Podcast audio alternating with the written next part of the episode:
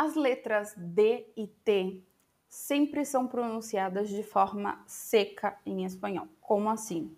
No Brasil, em algumas regiões, a gente tem esse som meio chiado, né? Nessas letras, como dia, tia. Isso não vai acontecer em espanhol nessas letras. A gente vai dizer dia, tia, da, de, di, do, du, ta, te, ti, to, tu. Outra coisa importante para observar nessas letras é que se elas vierem no fim da palavra, elas não vão ser pronunciadas. Por exemplo, confort, confort, tem a letra T no final, mas a gente não pronuncia.